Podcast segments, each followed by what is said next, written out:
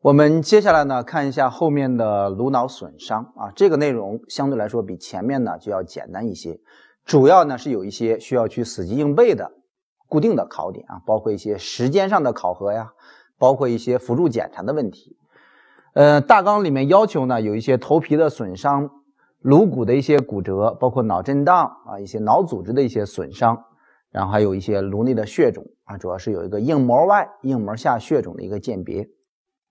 先看第一个小的部分，头皮损伤，头皮血肿。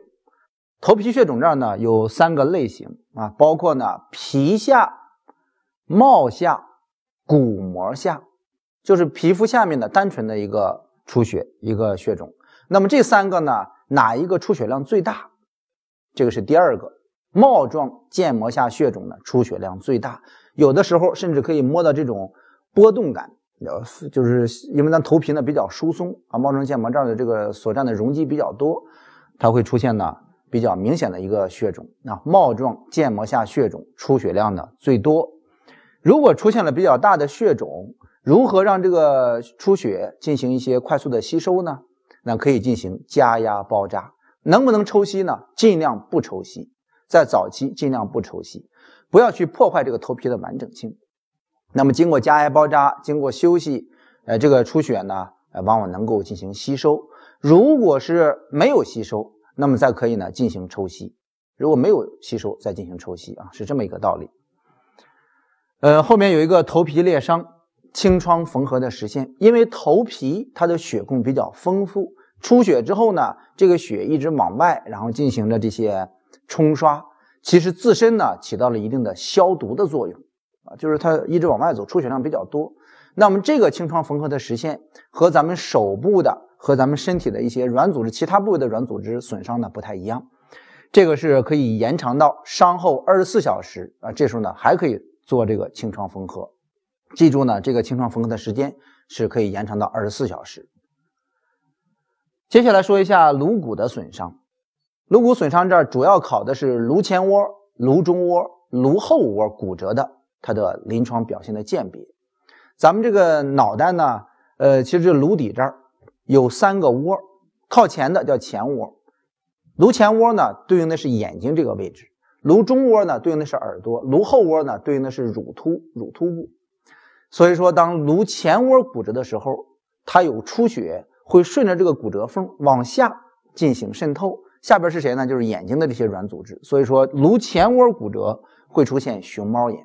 颅中窝的时候呢，发生了颅底骨折，那些脑脊液呢，血呢会顺着这个骨折缝，从它相应的这个器官这儿呢出来，那可能会出现脑脊液的耳漏，这是咱们所说的颅中窝。颅后窝呢，会发现乳突部呢有一些渗血的情况。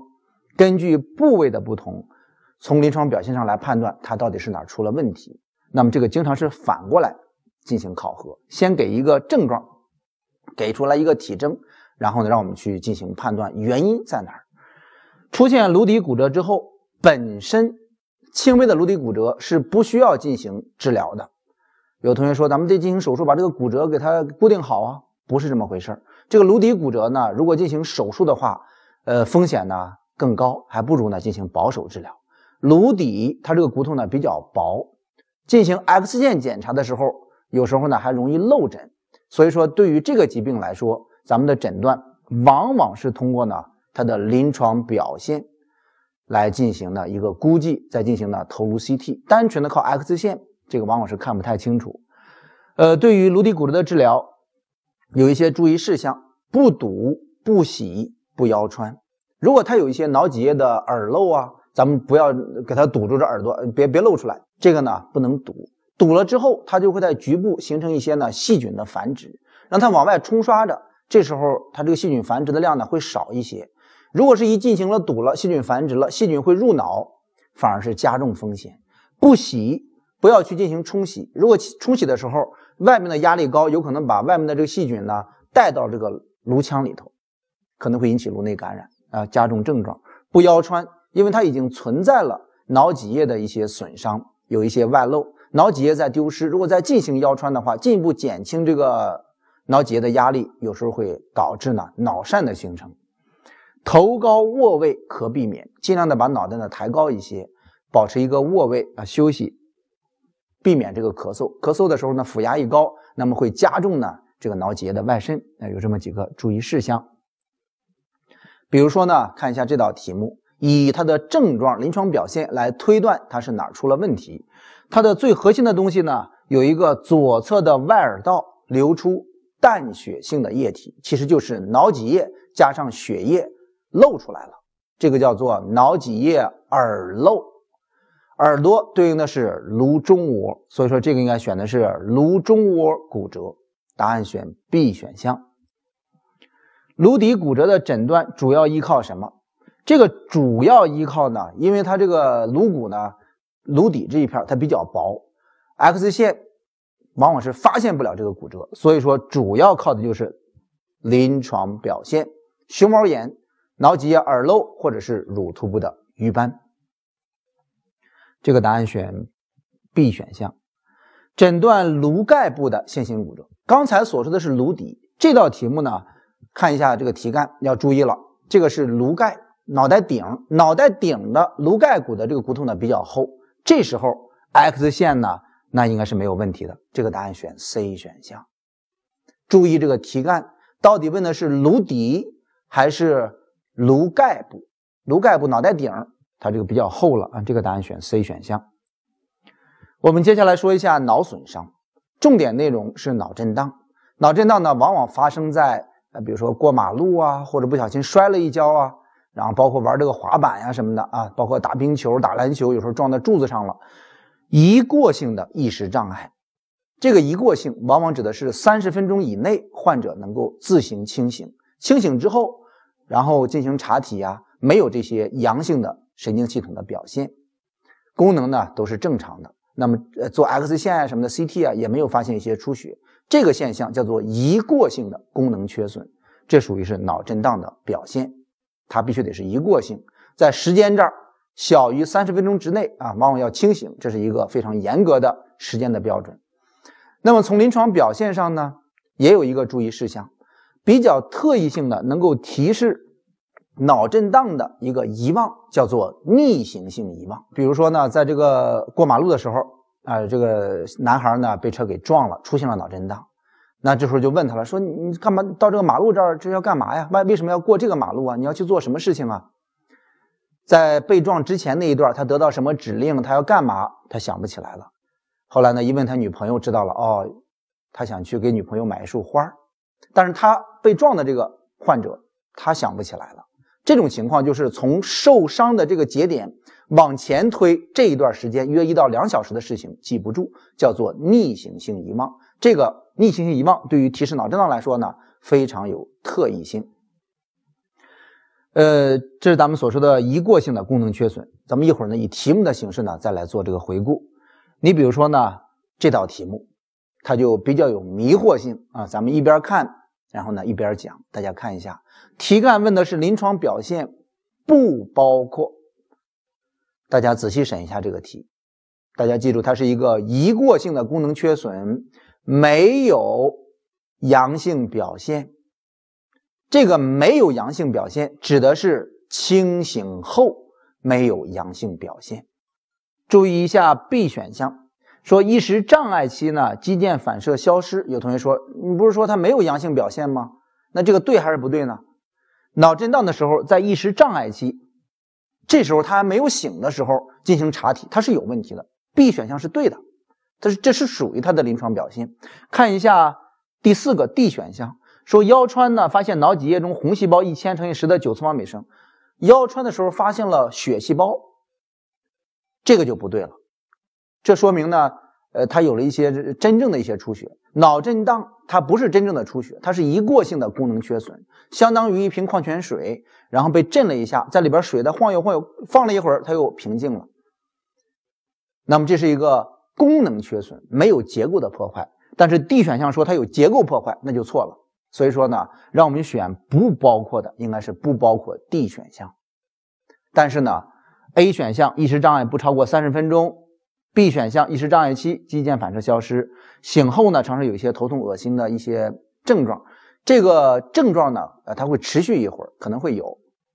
E 选项逆行遗忘这个都可能会出现，但是 D 选项结构性的破坏肯定是不包括的。后面说一下颅内的血肿啊，颅内血肿这儿呢包括两个，一个是硬膜外血肿，一个是硬膜下血肿，这个在技能考试咱们也会涉及到。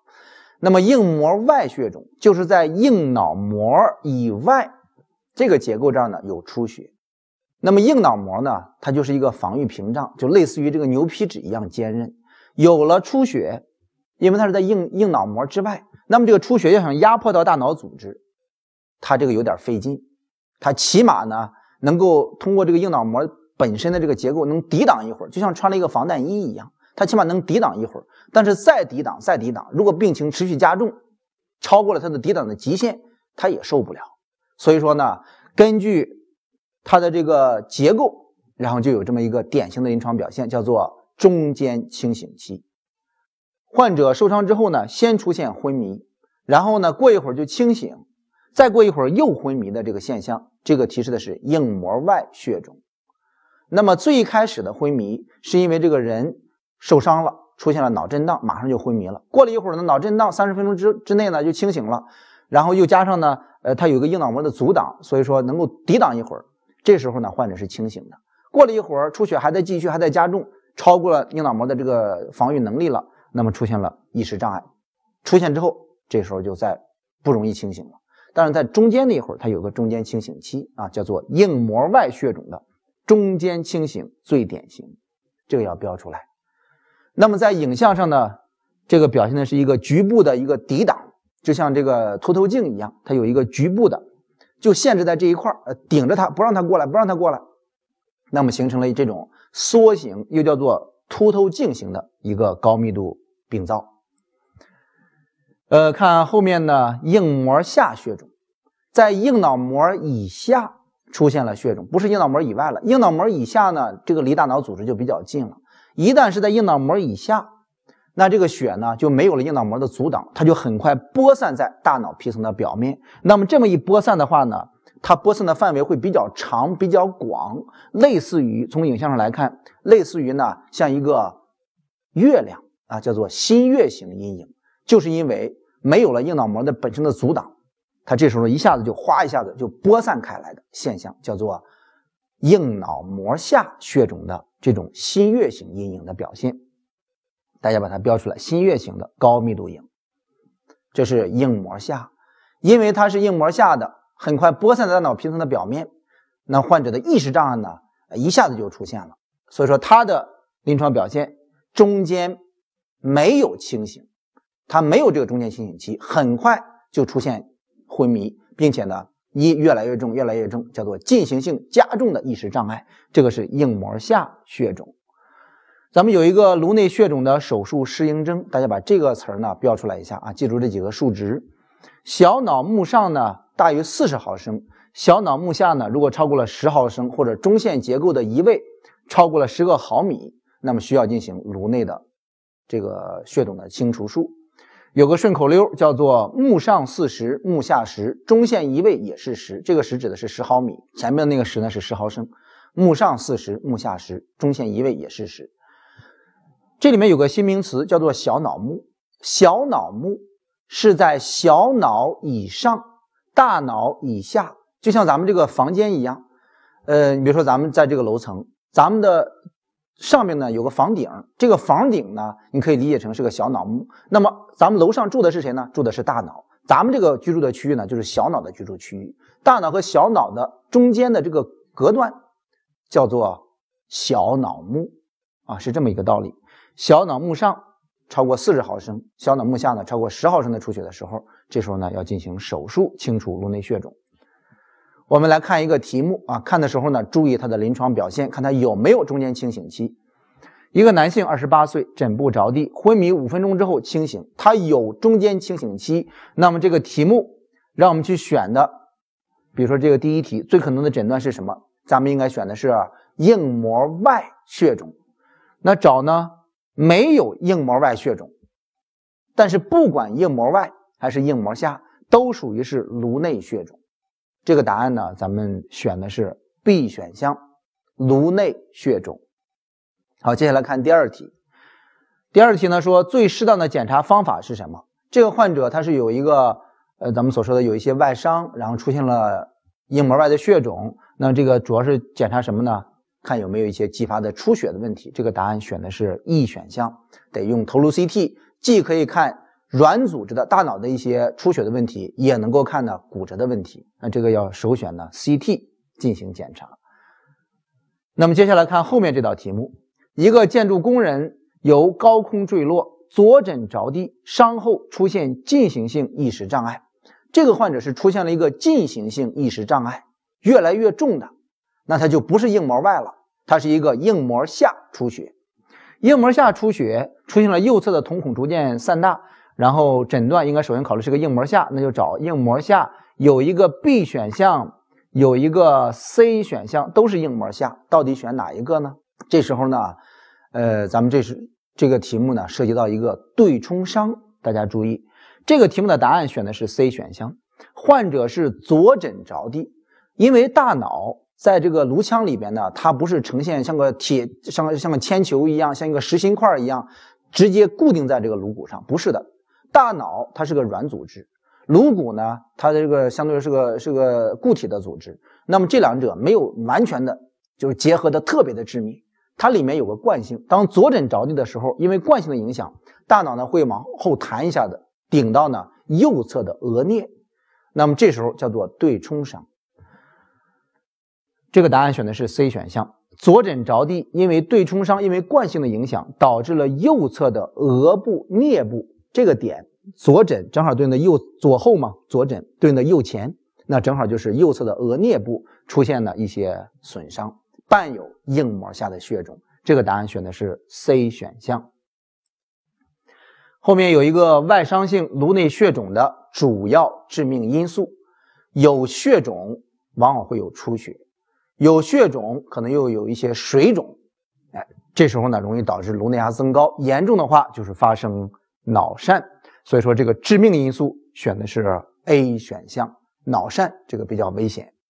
那么接下来呢，咱们补充上一个关于慢性硬膜下血肿的定义啊，大家看一下这道题目：头部外伤后慢性硬膜下血肿的时限，它的定义呢是多少？这个选的是 D 选项，三周到数月。把这个呢标出来，咱们所说的急性硬膜下血肿，它是一个直接的出血，出血呢在 CT 上往往是一个高密度。那么慢性的时候呢，出血逐渐吸收，那么残留在这个影像上表现的往往是一个低密度，不管是高还是低，它这个硬膜下血肿，它往往是一些新月型的阴影。你像这个内容里面啊，看到这个发黑的，那这个就属于是左边这个图，这是 CT 的，那么一看呢发黑了。哎，这个已经达到了慢性期，它是一个发黑的低密度的新月型阴影，属于是慢性硬膜下血肿。如果是新月型的高密度的阴影，那应该是出血，是急性期的硬膜下血肿啊，这个稍微注意一下。那我们继续精神神经系统疾病的讲解啊，后边呢咱们说一下脑血管疾病啊，这里面包括短暂性脑缺血发作、脑血栓形成。脑栓塞、蛛网膜下腔出血和脑出血五个疾病，这五个疾病呢都是重点。那咱们呢先从相对轻微一些的短暂性脑缺血发作开始啊，它是一个缺血，但是这个病程呢它比较短。那么关于这个定义，什么叫做短？患者出现了一些脑部的缺血，但是这个症状呢在二十四小时以内往往能够缓解。有这么一句话叫做突发短暂。不过天，什么原因引起的这种短暂缺血呢？可能是一些血管的痉挛呀，一些微栓子的产生啊，暂时堵住了，导致了一个暂时性缺血，然后一会儿又恢复了。